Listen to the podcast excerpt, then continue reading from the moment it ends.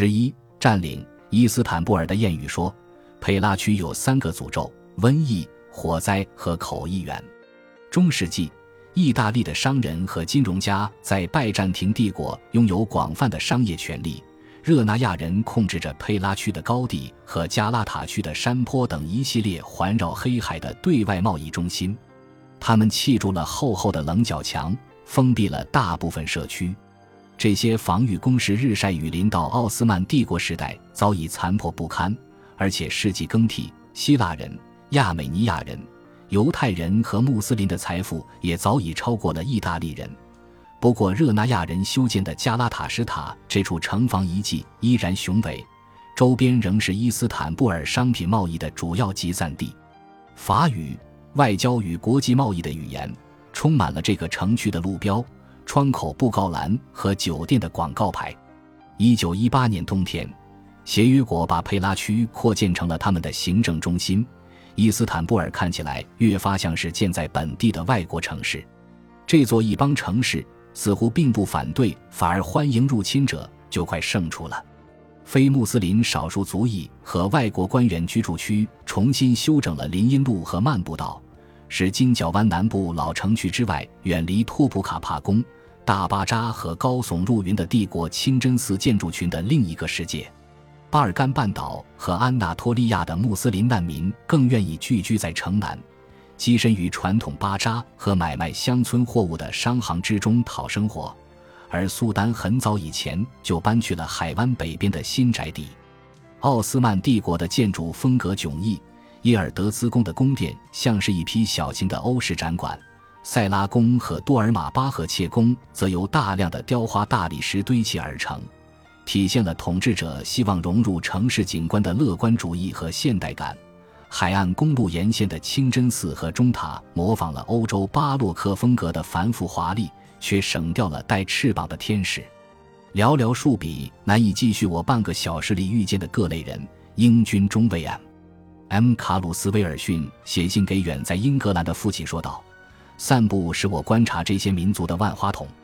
他又补充了一句，还描述了当日的情景，以协约国联军的代表举例，常见的英法意三军军服暂且不提，我们还曾看见美国水兵形状怪异的白帽子，以及希腊战士在特殊场合才穿着的白色百褶裙，这些都格外引人注目。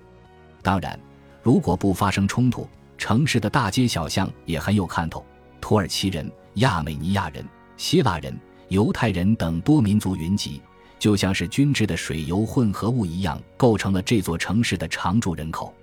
许多人的穿戴和伦敦民众很相似，只不过费兹帽和西服还是不太搭调。除了戴草帽的农夫和一群飘飘的年轻女郎之外，我还发现了一些奇怪的人物：胡子拉碴的搬运工系着两英尺宽的头巾和腰带。背负着如山的货物蹒跚前行，神秘的毛拉身着绿色长袍，一边手捻念珠，一边浮云接受信徒的供奉。咖啡店店员手持抛光的铜咖啡壶，还有一袭黑袍的土耳其妇女包裹着各式各样的面纱，有的厚重的密不透光，有的轻薄的勉强算是象征性的遮掩。最后要说的，大概也是最有趣的人是希腊僧侣。他们一脸络腮胡，穿着垂地宽袍，有时还不合时宜地戴着小礼帽或巴拿马草帽。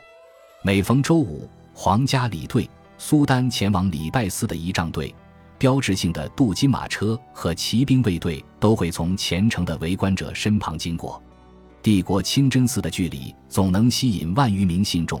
戴眼镜的穆罕默德六世总是骑着白马，在火炬手的包围下准时抵达。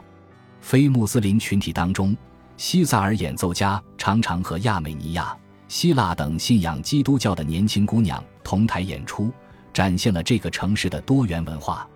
一八六三年，新教传教士在博斯普鲁斯海峡风景优美的小山顶创办了罗伯特学院，这间音乐学府久负盛名，每年圣诞季都会举办钢琴独奏会，表演巴赫的曲目和圣诞颂歌。他的姊妹院校，美国女子学院举行的毕业典礼，也因美国高级专员海军上将马克·布里斯托尔题为《女性的毕生事业》的致辞，以及英国旗舰铁公爵号的乐队演奏的音乐而声名远播。乔治·米恩将军就像受遣前来治理地方叛乱的殖民地总督，主持着整个城市的大局。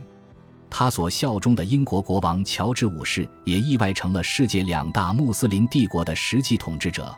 通过主权管理着本国的穆斯林国民，包括印度次大陆庞大的穆斯林人口，并且借助武力控制了奥斯曼帝国从色雷斯直到阿拉伯半岛一带的穆斯林族群。米恩及其法国、意大利同僚正在扮演自一千四百五十三年以来没有外国人会喜欢的角色。古代君士坦丁堡的铜权总督，而三个占领国的士兵却总是并肩巡逻，反复强调着这一点。米恩喜欢穿着马裤马靴，精心修剪他灰白的胡须。他是尽忠职守的军人，也是臣服的英国官员。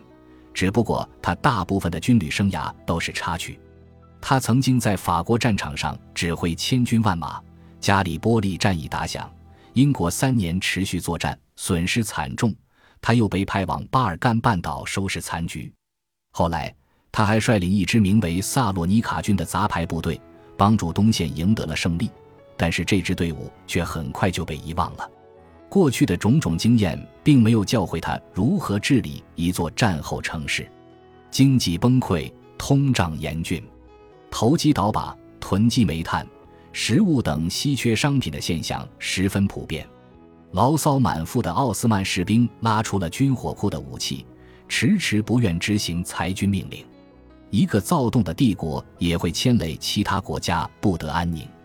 英国派遣庞遮普支队去守卫军火库，以防奥斯曼志愿军突袭。法国的摩洛哥骑兵可能会对抢夺退役武器的不法分子开枪射击。伊斯坦布尔名义上仍是一国之都。实际上，就像安纳托利亚的沙尘暴已经被风吹散了。就在协约国正式占领的同一天，奥斯曼军队一个名叫穆斯塔法·凯莫尔的战地指挥官住进了佩拉宫的房间。休战谈判期间，他曾经在安纳托利亚南部指挥军团抗击从北方巴勒斯坦压境的英军。现在战争结束了，他的部队即将解散。他决定乘坐长途列车前往首都，他希望说服奥斯曼帝国军部建立抵抗协约国的地下组织，甚至可以任命他为军务部长。再不济，他还可以成为一名特工，在协约国势力范围之外的安纳托利亚东部招兵买马。凯莫尔抵达海达尔帕夏火车站，与他的副官一同登上了开往欧洲海岸的短途渡轮。沿途，他面朝波涛汹涌的博斯普鲁斯海峡，看见港口满是协约国正在卸下人马和机械设备的军舰和汽艇。他年轻的时候曾经住在伊斯坦布尔，对这个城市充满了美好的回忆。三年前，凯莫尔在加里波利作为前线指挥官浴血奋战，就是想要保全伊斯坦布尔。现在战败了，帝国已经放弃了他和无数小穆罕默德。奥斯曼兵士的昵称，好比英国的汤米和美国的团子，曾经立时绝不让外国人染指的无价之城。一八八零年至一八八一年的隆冬时节，与那个时代的许多奥斯曼国民一样，他的出生日期不详。穆斯塔法·凯莫尔出生，他的家乡萨洛尼卡自由开明，多种文化交相辉映，是一九零八年土耳其革命的发源地。凯莫尔是年轻一代的奥斯曼帝国军官，接受过专业的军事院校教育，经历了统一进步党废除阿卜杜勒哈米德二世的运动。在统一进步党的队伍里，年长的军官尚可追忆昔日帝国进行现代化改革的荣光，但是穆斯塔法·凯莫尔这一代年轻人却只熟悉暴力和战败。第一次世界大战开始以前，他就在利比亚打意大利人。在色雷斯和进犯的保加利亚人厮杀，每一场实战，他都眼见着帝国在外国势力的挑唆下分崩离析，被不同的宗教和少数族裔的民族主义一点点蚕食。现在，穆德洛斯停战协定正式签署，他和战友们又要面临大规模的裁军。凯莫尔作为改革派爱国将士的履历基本无可挑剔。如果他需要知道伊斯坦布尔自他离开后发生了怎样翻天覆地的变化，佩拉宫可以提供充足的证据。佩拉宫的外国客人熙来攘往，大堂和餐厅里随处可见身穿制服的协约国军官。东方酒吧汇聚着外国代表、游客和本地妇女，还有一些摘下面纱的穆斯林女性。就连亚美尼亚牧师、种族灭绝的幸存者格里戈里斯·巴拉肯都认为。佩拉宫四周的街道真实反映了伊斯坦布尔新出现的自由思想。靠战争发家的有钱人尽情的吃喝玩乐，享受着生活。他们胡乱置产，盲目消费。他回忆道：“女人们的衣着装扮简直荒谬无度，她们浓妆艳抹，袒胸露怀，举止粗俗。土耳其的首府仿佛一下堕落为罪恶之都。”本集播放完毕。感谢您的收听，喜欢请订阅加关注，主页有更多精彩内容。